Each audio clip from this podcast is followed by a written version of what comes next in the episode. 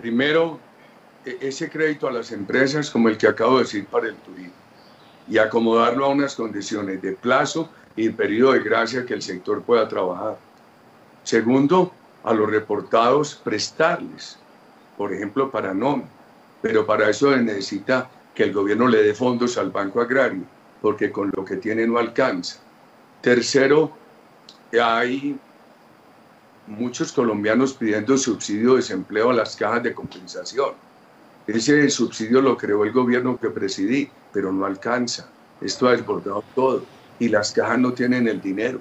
Entonces el gobierno le tendría que dar dinero a las cajas para que ellas puedan eh, pagar ese subsidio. Viene otro tema.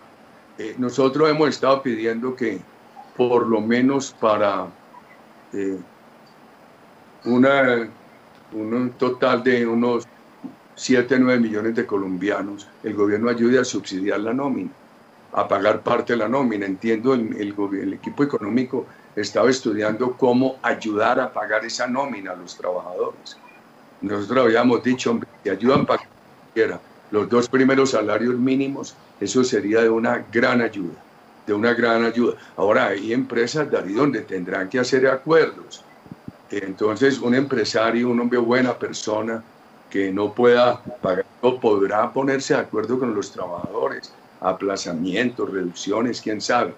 Lo que no me parece conveniente es imponer eso con una reforma tributaria que, que le cree al país más confrontación.